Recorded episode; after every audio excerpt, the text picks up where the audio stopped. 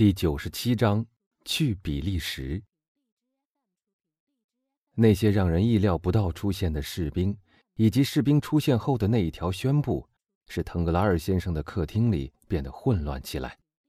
几分钟以后，大家急急忙忙地逃出那座大厦，像是宾客群中发生了瘟疫或霍乱一样。在几分钟之内，每一道门口、每一阶楼梯上、每一个出口。都挤满了急急忙忙退出来的人，因为在这种情形之下，一般的安慰是没有用的。因此，一个人在遇到灾难时，会使他的最好的朋友们感到非常苦恼。在那位银行家的大厦里，只留下了在关得紧紧的书房里与军官谈话的腾格拉尔，躲在他那间我们已经熟悉的卧室里被吓坏了的腾格拉尔夫人。以及那些带着傲慢的神态和鄙视的面孔，随同他永远都陪伴的同伴罗西亚梅莱小姐退回到她的房间里去的欧热尼。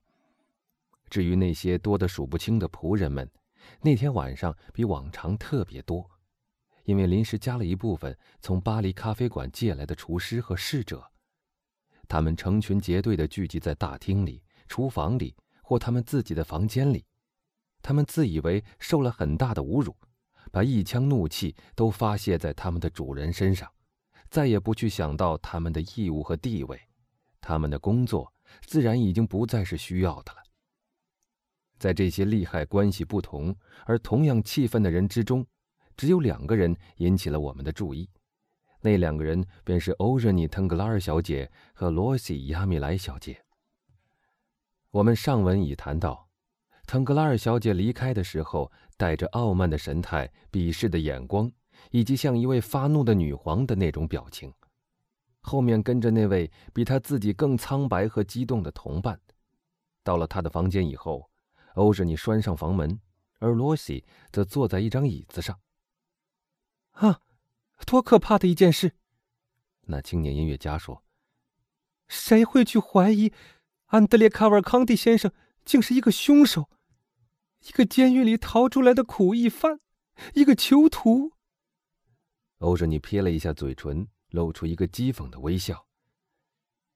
看来我是命中注定了的，他说：“我逃过了马尔塞夫，而却落在卡瓦尔康蒂的手里。”哦，别把那两个人混为一谈，欧热尼，住嘴！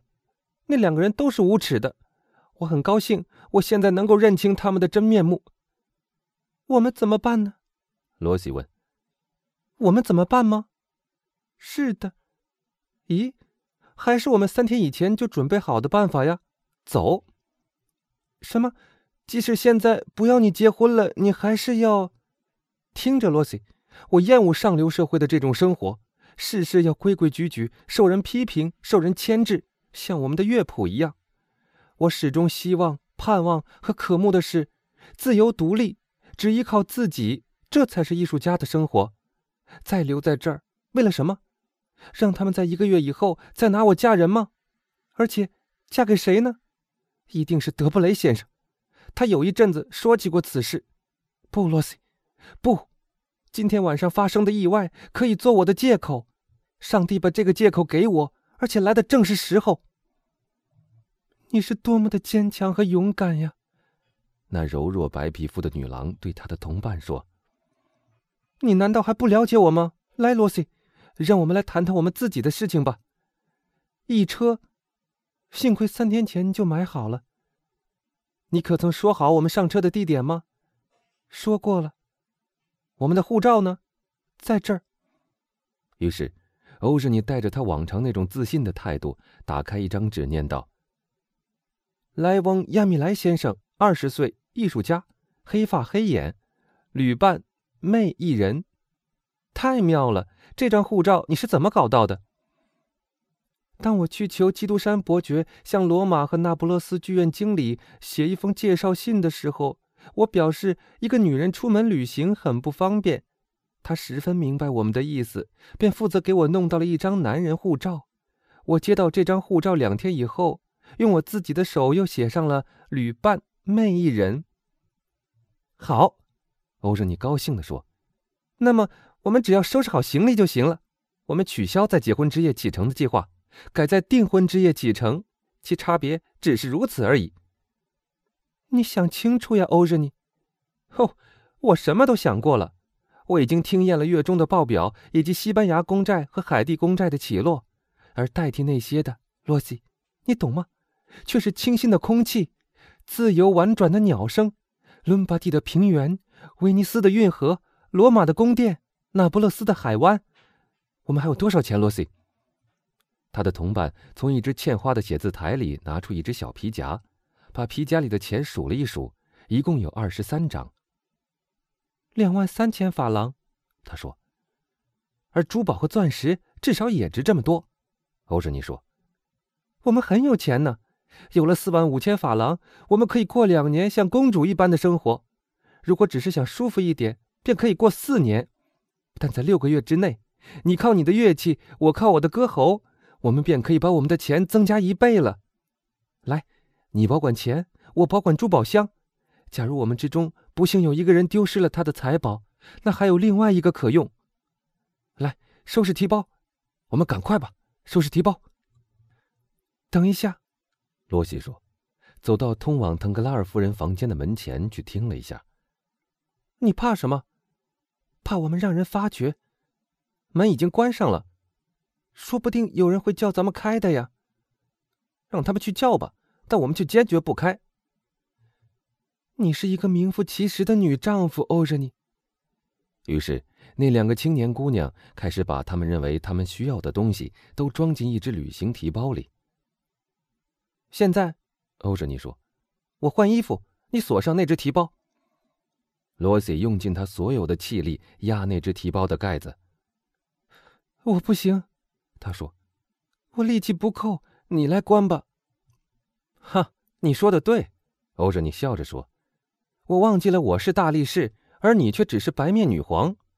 于是，那青年女郎膝盖顶在提包盖上，把提包的箱盖盖好，而亚米莱小姐则把锁插到锁臼里。这些做好以后，欧日尼用随身带着的钥匙打开一个衣橱，从衣橱里取出一件用紫绸做成的旅行棉披风。喏，他说：“你看，我一切都想好了。有了这件披风，你就不会挨冻了。”但你呢？哦，我是从来不怕冷的，你知道。而且穿了这些男人的衣服，你在这儿穿吗？当然，来得及吗？不用担心，你这胆小鬼。全体仆人现在都在忙着讨论那件大事。况且你想想看，按照常规，我本应该多么伤心。关紧房门又算是什么奇怪的呢？你说？不错，那倒是真的，这就使我安心了。来，帮帮我的忙。他从取出已经披在亚米莱小姐肩头上的那件披风的衣橱抽屉里，又拿出一套男人的衣服来，从领结到皮靴一应俱全，又拿出一只口袋，里面全是必须的东西，没有一件多余的。然后他穿上皮靴和裤子，打好领结，扣好背心，穿上一件非常适合他身材的上装。从他打扮的速度上来看，可以推测到他扮演异性已经不是第一次了。哦，好极了，真的好极了，罗斯以赞美的目光望着他说：“但是那一头美丽的黑发，那些使所有太太小姐们都发出嫉妒叹息的漂亮的辫子，可能全部装在我眼前的这一顶男人的帽子底下吗？你瞧着吧。”欧哲尼说，他左手抓住那头浓密的头发，他那细长的手指几乎不能把它们全部抓住，右手拿起一把长剪刀。不久，剪刀在秀发上咔嚓一声，那青年姑娘把身体向后一仰，以免玷污她的上妆。那一头浓密美丽的头发便都落到她的脚下。